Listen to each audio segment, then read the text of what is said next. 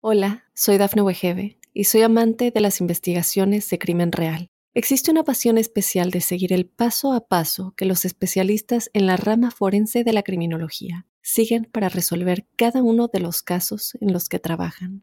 Si tú, como yo, eres una de las personas que encuentran fascinante escuchar este tipo de investigaciones, te invito a escuchar el podcast Trazos Criminales con la experta en perfilación criminal, Laura Quiñones Orquiza en tu plataforma de audio favorita.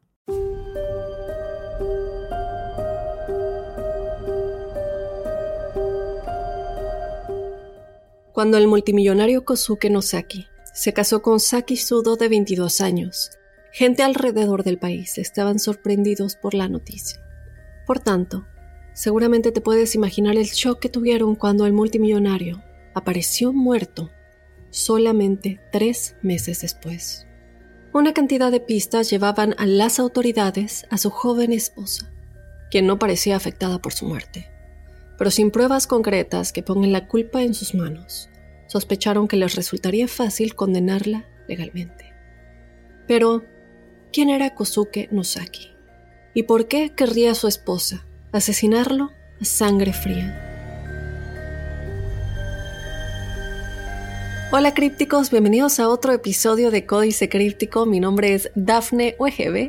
Yo te doy la bienvenida a otra semana, otro lunes con otra historia que nos hará preguntarnos qué es realmente lo que sucedió.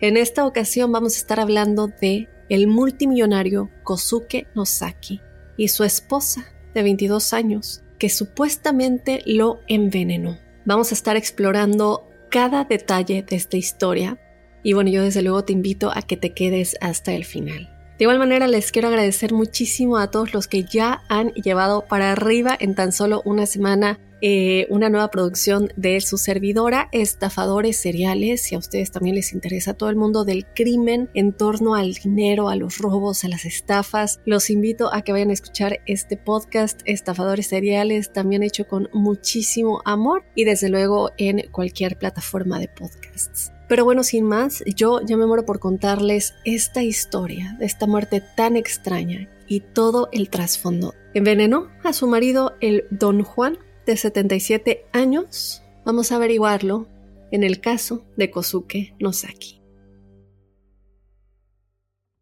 Esta historia comienza en Japón, más precisamente en la ciudad sureña de Tanabe, que es la puerta de entrada histórica y actual para controlar las rutas de transporte terrestre y marítimo en el sur de Japón. Por lo demás, solo puedo decir que se trata de una tranquila ciudad costera con una población de unos 65.000 habitantes y la más grande del sur de la península.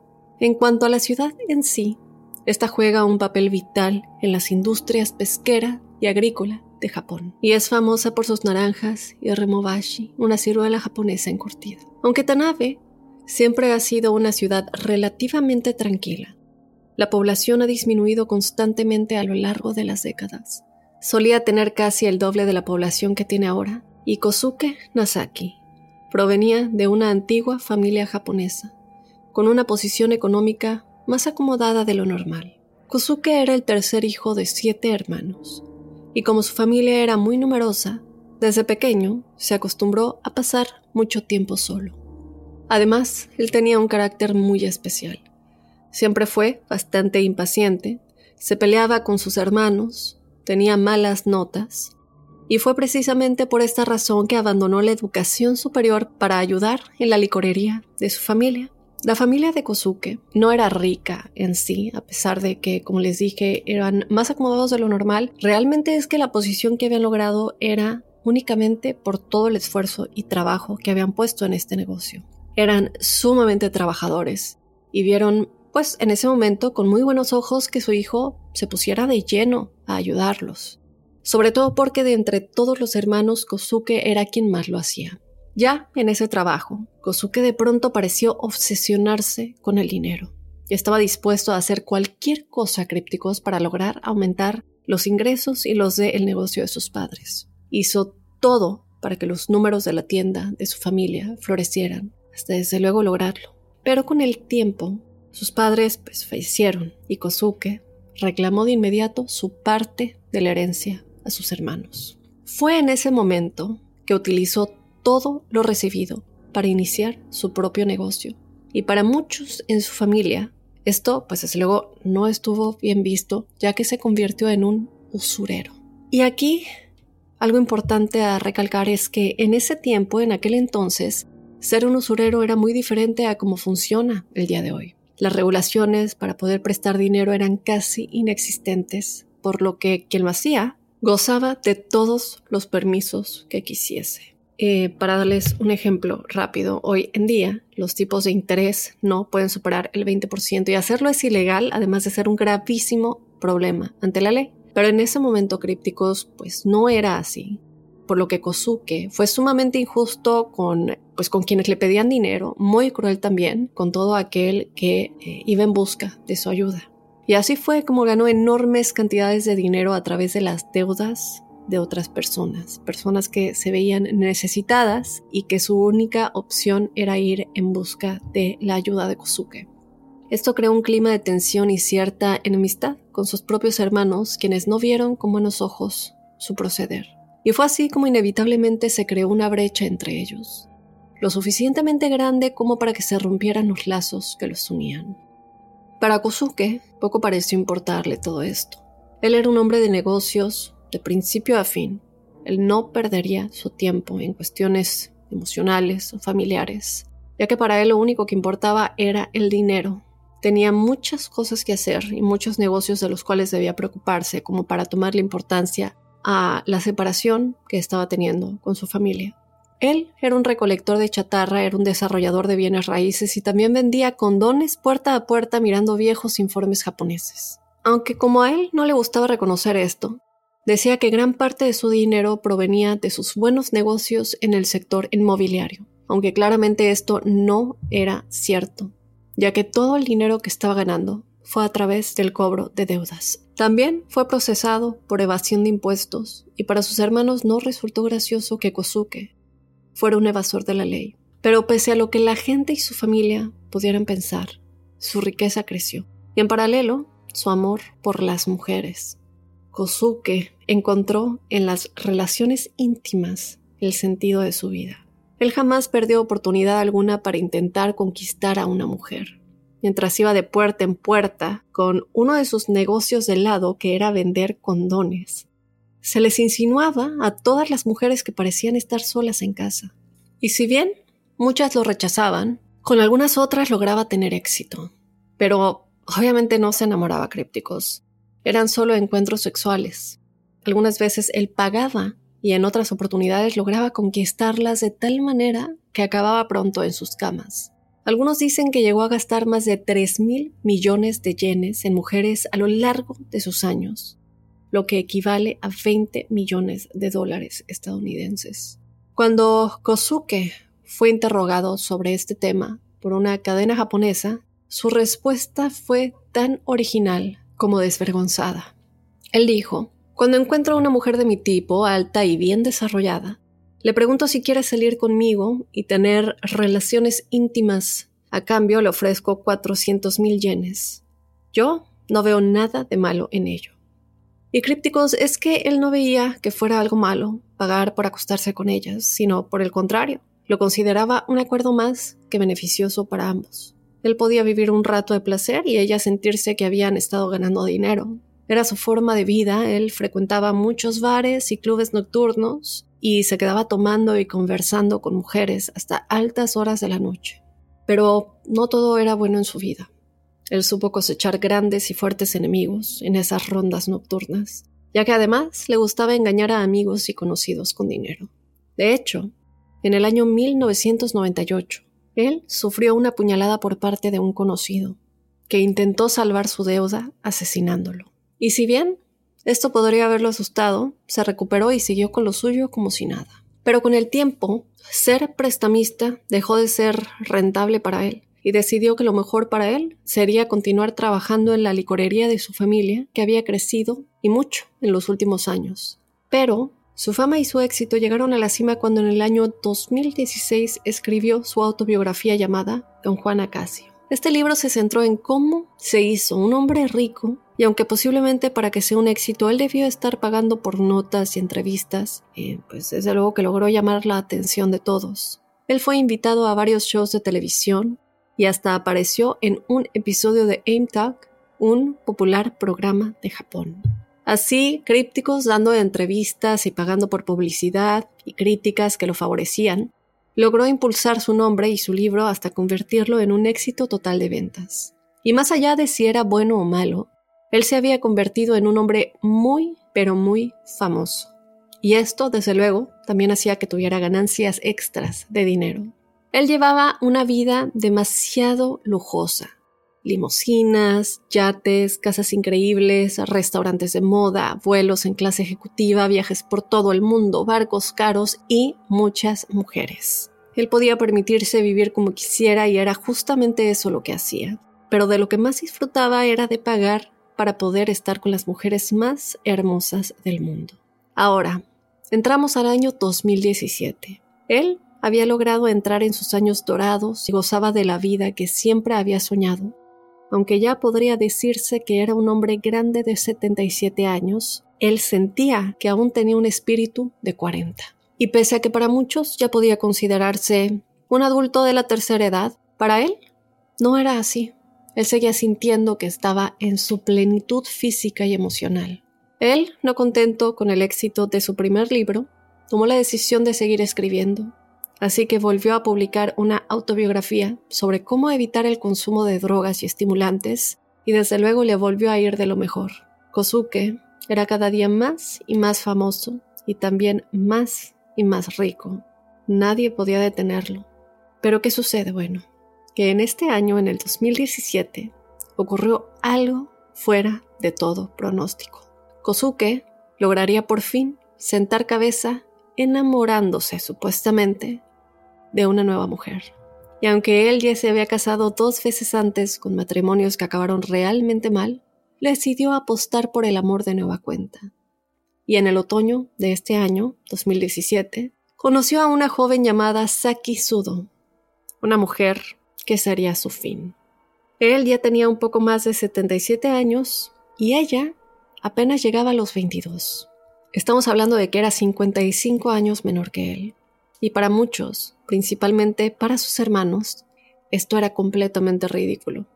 ¿Cómo se conocieron? Bueno, de acuerdo a las historias, él la vio entre la multitud de gente en un aeropuerto y se puso frente a ella para llamar su atención.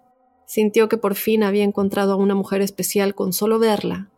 Como no estaba dispuesto a irse sin conocerla, hizo todo para conquistarla y en unos breves minutos lo consiguió. Y a las dos horas ya estaban tomando bebidas en una sala VIP del aeropuerto, mientras él le contaba historias de su vida para divertirla. A los meses de este encuentro críptico, si fuera de todo pronóstico, ellos dos se casaron. Pero ahora tenemos que hablar un poquito de Sadi Zuko para saber quién era ella y también cómo fue que supuestamente se enamoró tan rápido de él. Ella nació en el año 1996 y era a las claras casi medio siglo más joven que él. Ella venía de una familia de clase media, esforzada. Desde pequeña siempre había sido muy tímida y rara vez se animaba a levantar la mano para hablar en clase, aunque sí solía llevar buenas notas a su casa. Tenía pocos pero buenos amigos y ciertamente podría asegurarse que le costaba mucho socializar. Pero, al llegar a la adolescencia, su comportamiento cambió mucho. Con el apoyo financiero de su madre y su padre, ella comenzó a comprar bolsos, abrigos, ropa cara y a hacer amigos a través de su nuevo pasatiempo. Saki, con esto, se obsesionó con el dinero y con la belleza. Ella comenzó un curso de belleza y maquillaje para verse y estar cada día mejor.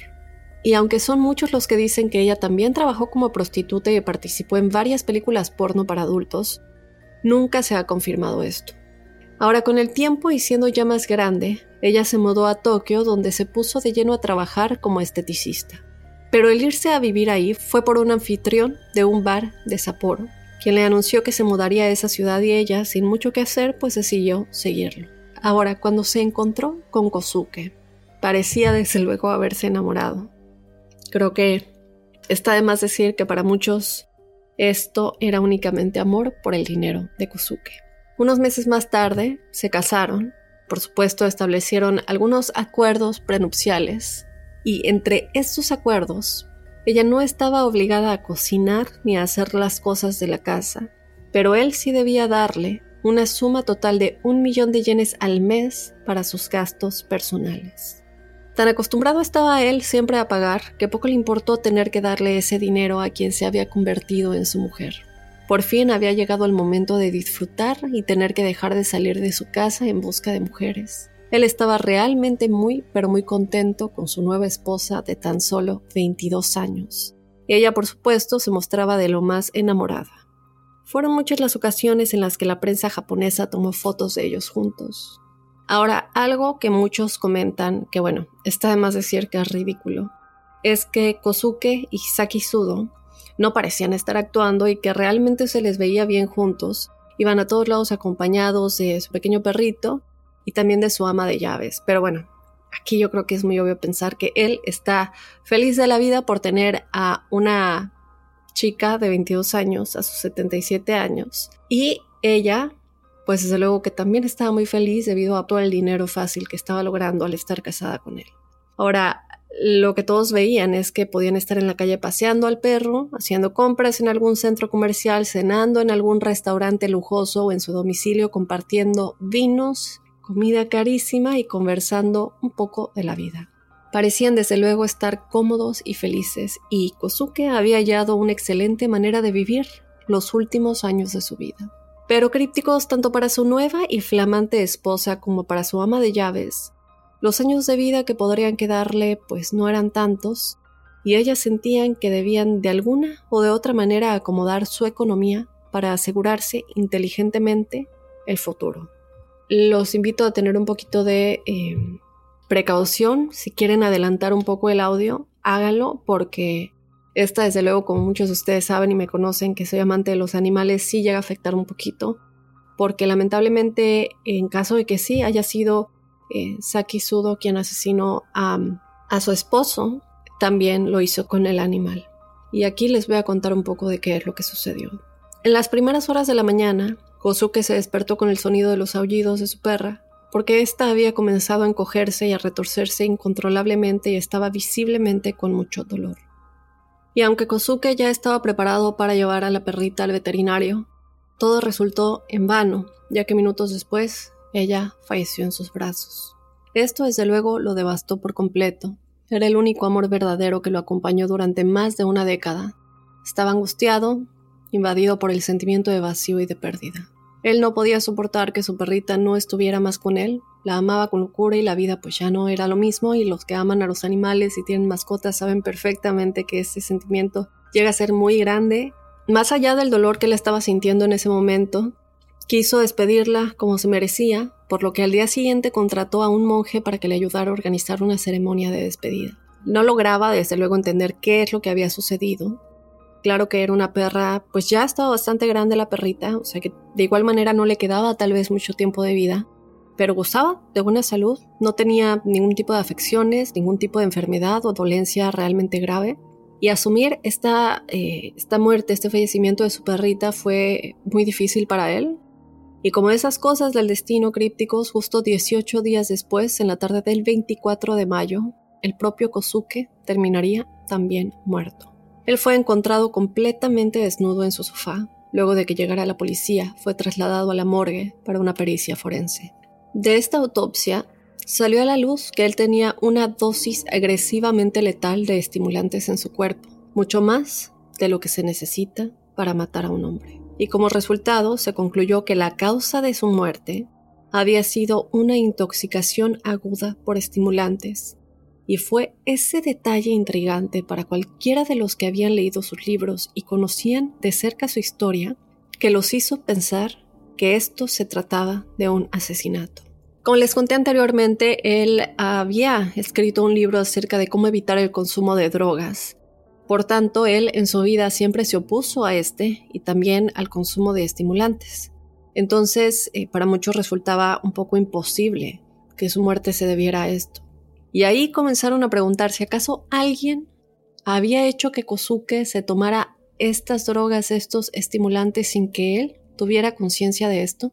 Además, no se encontraban marcas de pinchazos en ninguna parte de su cuerpo, como que alguien le hubiera inyectado algo, y claramente las había ingerido por la boca. Ahora solamente había que averiguar si esto había sido en contra de su voluntad o si lo había hecho inconscientemente bebiendo alguna bebida que alguien le hubiera dado. Así, la repentina muerte de Kosuke y la de su perra comenzaron a aparecer a los ojos de muchos como asesinatos. Los detectives que observaron las imágenes de vigilancia de la casa confirmaron que las únicas personas que ingresaron a la propiedad en las horas previas a su muerte fueron su esposa, su ama de llaves y la persona encargada de organizar el funeral de su perra. Saki Sudo y el ama de llaves estaban mirando la televisión en el piso de abajo cuando escucharon un fuerte golpe que provenía del piso de arriba. En su momento crípticos, pues ellas no prestaron demasiada atención, pero a las horas, y como Kosuke no bajaba, fueron juntas hasta el dormitorio, y fue así que lo encontraron muerto. Aquí, supuestamente ellas, pues no sabían, estaban sorprendidas preguntándose qué le había pasado, cómo es que esto sucedió de la nada. Y desde luego a las claras, las únicas dos personas que podrían haber hecho esto eran Osaki Sudo, su esposa de 22 años, o el ama de llaves. Pero desde luego que aquí muchos se preguntan, el ama de llaves, pues, ¿qué ganaría con su muerte? Ella no estaba involucrada en la herencia ni en ningún tipo de de acuerdo que le hiciera ganar algo de su muerte. Y esto hizo que le quitaran el foco de atención como sospechosa. Y ahí todas las miradas se pusieron sobre Saki Sudo, su esposa de tan solo hacía tres meses. Aquí muchos desde luego ya la veían como una casa fortunas. Y con la muerte de Kosuke, ella sería la única heredera de todo el imperio y los millones de su esposo de 77 años, ahora muerto. Un estimado de todo lo que ella ganaría eran 5 mil millones de yenes, que equivale a 33 millones de dólares estadounidenses, y a las claras para alguien solo interesado en el dinero esto era demasiado y suficiente para no tener que trabajar nunca más. Además, Saki Sudo se mostró, por lo que dicen los que investigaron el caso y también los que le entrevistaron, que estaba bastante indiferente y hasta fría en la muerte con respecto a la muerte de su esposo. Nadie la notó afligida en modo alguno por la triste eh, situación y que hasta en el funeral de su esposo, Kosuke, se le vio jugando con su celular como si le importara poco o nada que su esposo estuviera frente a ella, muerto. Esto desde luego hizo que inevitablemente muchos sospecharan de ella. Todos los medios de Japón comenzaron a acosarla tomándole fotos o llamándola a cualquier hora para tener una primicia o una entrevista con ella. Pero Saki Sudo no tenía interés alguno en hablar y se lo sacó a todos encima. Los trató bastante mal, no estaba disponible para hacer ningún tipo de declaración o comentario y con el tiempo entendieron y dejaron de buscarla y de molestarla. Ahora, estamos hablando de que todos sospechaban de ella, Después de esto todavía sospechaban aún más. Lamentablemente no había pruebas para acusarla de nada, por lo que la muerte de Kosuke quedó congelada. Los investigadores parecían no poder hacer nada, y en medio de todo esto, Saki planeó mudarse al extranjero, pero esta información también llegó a los oídos de la policía. Cuando se enteraron de que ella estaba tratando de irse a vivir al extranjero, supieron que debían actuar rápido. Si permitían que ella tomara el vuelo y saliera de Japón, es muy probable que jamás volverían a verla. Y así, crípticos, en mayo del 2021, tres años después del caso de Kosuke y de las muertes repentinas de él y de su perra, ella fue arrestada oficialmente y detenida bajo sospecha de asesinato. Aquí en este momento, sabiendo que está a punto de irse, las autoridades sabían que iban a contrarreloj y los detectives publicaron una gran cantidad de pruebas durante las siguientes semanas. Aquí, ¿qué sucede? Bueno, para empezar, Saki confirmó en su declaración que no subió las escaleras entre las 4 y las 6 de la tarde. Digo, las escaleras de donde ella se encontraba en la parte de abajo de la mansión al cuarto de su marido o a cualquier parte del segundo piso de la residencia. Sin embargo, las actualizaciones de su teléfono celular sugerían lo contrario. Porque bueno, sabemos mucho que hoy en día gracias a todos los avances tecnológicos, las investigaciones policiales hacen muchísimo más fácil el trabajo para lograr eh, definir si alguien está o no involucrado en un caso. Y cuando se trata de los teléfonos, se puede muchas veces a detalle ver la locación del teléfono celular, inclusive dentro de una residencia. Además, otra cosa fue que su historial de Internet confirmó que buscó drogas, estimulantes y proveedores apenas unas semanas antes de que muriera la perra de Kosuke. Y para empeorar las cosas, los forenses también encontraron rastros de narcóticos en el suelo de la cocina y en la aspiradora. Su teléfono además reveló que ella estuvo en contacto con un traficante de drogas conocido y que ambos estuvieron juntos en el mismo lugar. Además, cuando podría estar haciendo el papel de una viuda triste, para, bueno, por lo menos para los que muchos pensarían que debería estar triste, a tan solo dos meses de la muerte de su esposo, ella celebró una junta de accionistas en su casa, a la que por cierto asistió sola.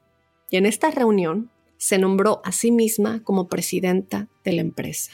Luego se concedió un salario anual de 1.5 millones de dólares estadounidenses y además se dio a sí misma una bonificación personal de 400 mil.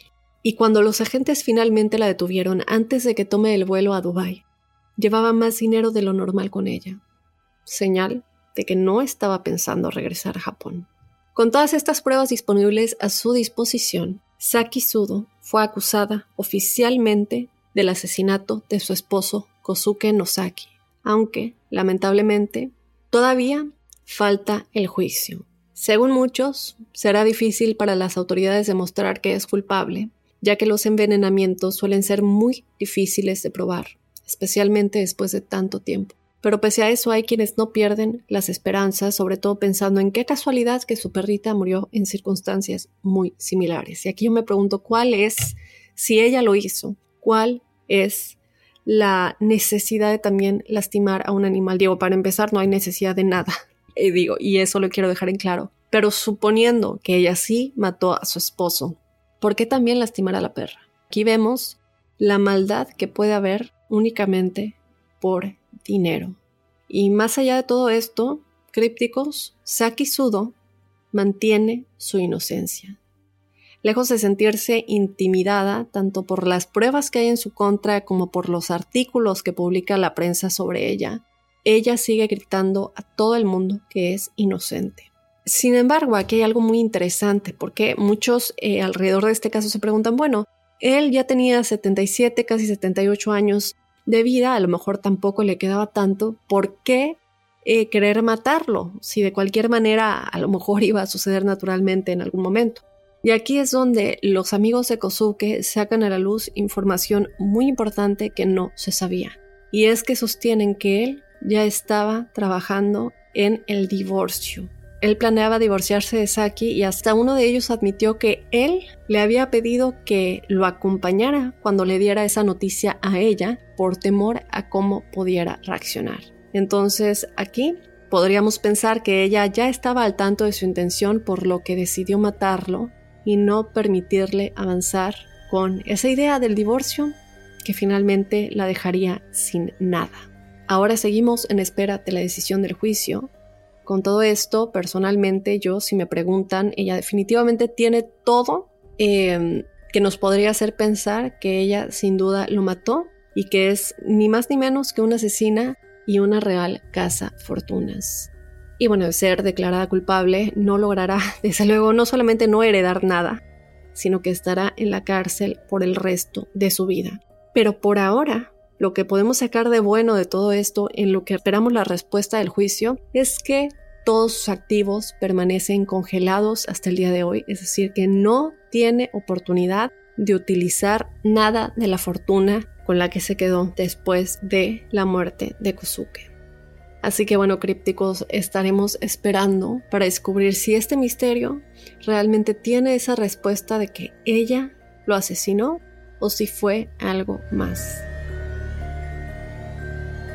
Y bueno, de esta manera me despido de otro episodio de Códice Críptico. Mi nombre es Safne Wegebe. Yo los espero la próxima semana con otro caso que nos hará preguntarnos qué es realmente lo que sucedió.